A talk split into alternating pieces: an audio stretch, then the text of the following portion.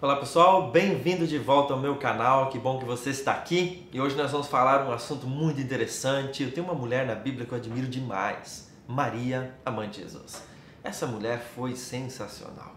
Não que ela tenha feito tantas coisas depois que Jesus nasceu. Eu acredito que qualquer mulher desse mundo, se recebesse a visita do anjo Gabriel, teria aceito o chamado, teria aceito o desafio de gerar o próprio Filho de Deus em seu ventre. Agora eu fico imaginando como que deve ter sido aquela reunião lá no céu, quando a Trindade se reuniu para escolher qual mulher iria gerar Jesus Cristo. Eu fico imaginando como que deve ter sido essa reunião. Deus é todo poderoso, Deus sabe todas as coisas, obviamente, mas como que eles chegaram a escolher Maria? Quais foram as qualidades, que parte do caráter que eles escolheram para que Maria fosse a mulher escolhida? Deve ter sido uma reunião interessante.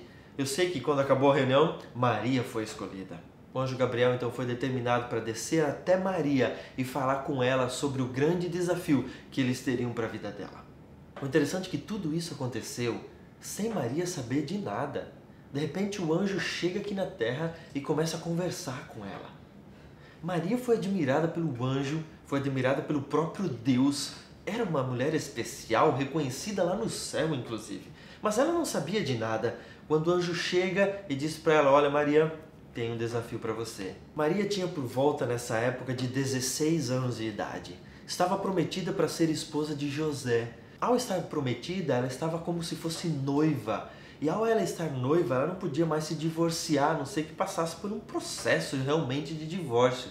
Ou seja, se ela aparecesse grávida por aí, ela seria apedrejada, ela seria morta. Naquela sociedade, uma mulher não poderia aparecer grávida. Qualquer adultério, qualquer fornicação era castigado com morte, morte através do apedrejamento. Sem contar que Maria deveria ter seus sonhos, ser mãe de seus filhos, ser uma mulher reconhecida, ser uma mulher honrada, ser uma boa esposa e não ser apedrejada, ser morta, ou se não fosse morta, seria rejeitada pelo resto da vida, ser reconhecido como uma mulher que adulterou, como uma mulher que fornicou, como uma mulher que teve filho fora de um casamento. Qual menina, qual garota naquela época e hoje também gostaria de ser reconhecida dessa maneira? Mas quando o anjo chega, ele começa a conversar com Maria e ele diz assim: Maria, eu tenho um desafio para você e você vai estar grávida e daqui nove meses vai nascer o Filho de Deus através de você. O quê? Você não é maluco? Você conhece as leis daqui da nossa região, você conhece todo mundo, você sabe que eu serei morto, você quer, você veio aqui dizer que eu vou morrer, é isso? A gente não sabe tudo o que aconteceu naquela conversa, mas Maria deve ter ficado preocupada. Você tá maluco? Eu não posso ficar grávida. Eu sou prometida para José, eu vou me casar com ele. Depois que eu me casar com ele, a gente vai fazer sexo. Eu posso engravidar, mas antes disso, eu não, não pode acontecer nada de errado comigo. Nesse momento, imagino o anjo dizendo assim para ela: Calma, Maria, eu venho em nome de Deus, o Deus Todo-Poderoso, e eu sou Gabriel, conheço ele muito bem. Calma, se ele está dizendo, fica tranquila, tudo vai dar certo, você não vai ser apedrejado, você vai ser a mãe do Filho de Deus. Pode ficar tranquila. Imagine a angústia de Maria de tomar essa decisão tudo tão rápido, de largar os seus sonhos, de mudar a sua vida, de agora mudar os sonhos que ela tinha planejado para o seu futuro e agora então começar a viver os sonhos de Deus. É claro, nós conhecemos a história, sabemos que ela foi a mãe de Jesus, sabemos quem foi Jesus, como ele salvou a humanidade, mas até então ela não sabia de nada. E ela agora começa a ficar com aquela coisa na cabeça: obedeço a Deus e deixo ele fazer os sonhos da vida dele na minha vida, ou sigo os meus próprios sonhos, sigo a minha própria vida. E ela começou agora a ficar preocupada: será que deixo Deus fazer os sonhos que ele tem para minha vida, ou sigo os meus e não o obedeço? Nós sabemos qual a decisão que Maria tomou, nós sabemos que ela obedeceu ao Senhor e que ela foi a mãe do Filho de Deus, Jesus Cristo. Mas e se Maria tivesse dito não? O que teria acontecido?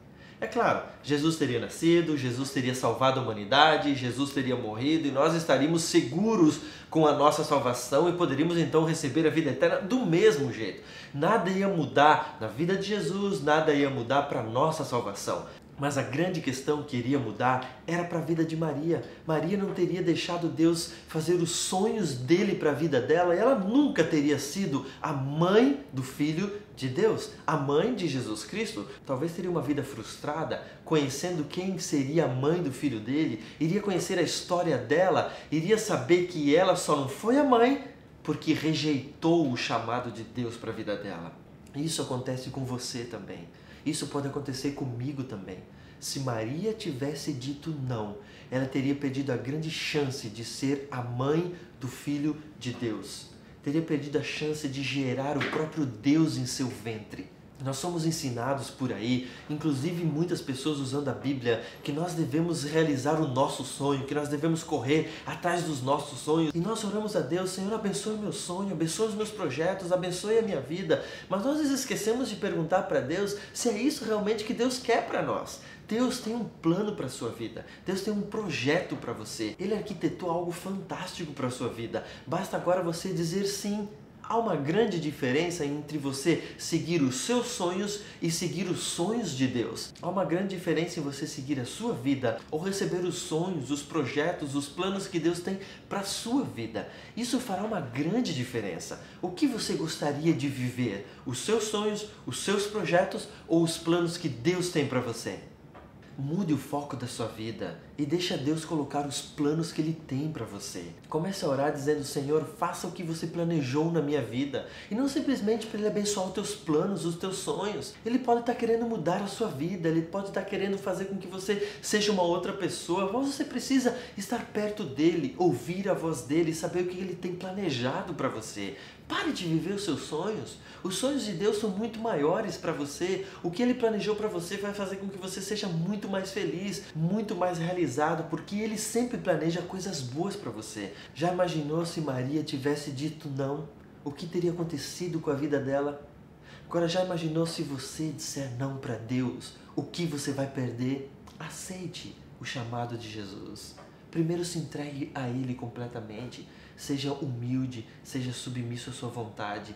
E depois, ouça o que Ele tem planejado para você. Ouça os sonhos que Ele tem preparado para você. E comece a viver os sonhos de Deus na sua vida. Você vai ver que as coisas que Ele planejou são muito maiores do que você tem sonhado para você mesmo. Que Deus te abençoe e que você possa deixar Deus guiar a sua vida a cada dia, que você possa ouvir a voz dele e que ele consiga realizar tudo o que ele tem planejado para você. Um grande abraço, curta, compartilha, se inscreve no canal e a gente se vê no próximo vídeo.